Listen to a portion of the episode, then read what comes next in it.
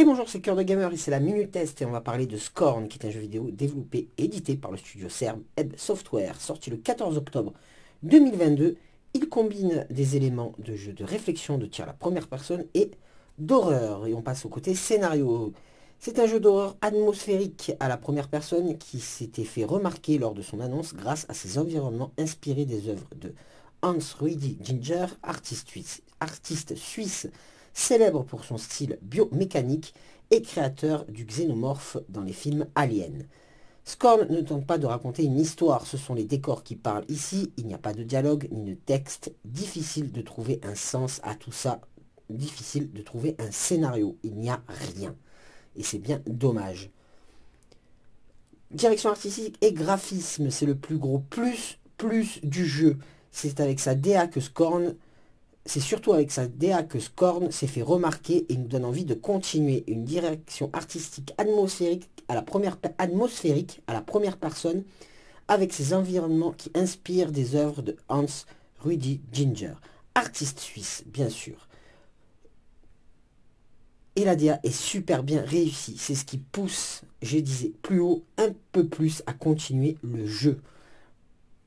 Et ce n'est pas à cause de son scénario qu'on continue le jeu.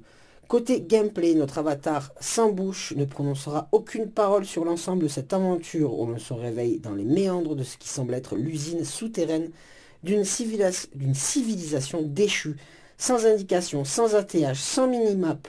Le jeu Dev Software demande que l'on se perde dans ce labyrinthe glauque et embrumé, dans ce cauchemar où la chair et le métal se mélangent à tous les niveaux.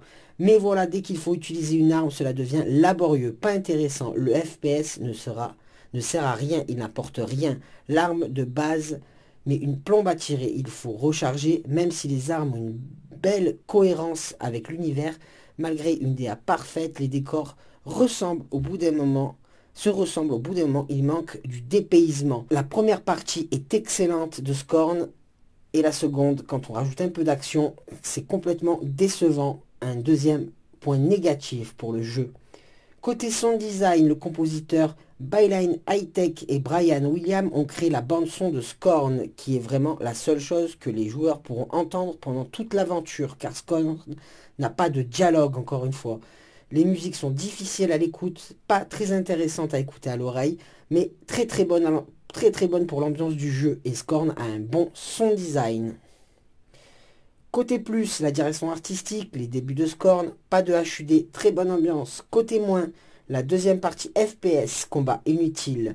Pas d'histoire, pas de scénario, balade répétitif. Conclusion ressentie, malgré vraiment une ambiance réussie, une direction artistique réussie, une première partie réussie, le voyage s'arrête là.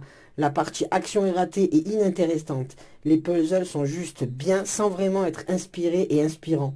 Des environnements directement inspirés de Hans Ginger d'une qualité phénoménale.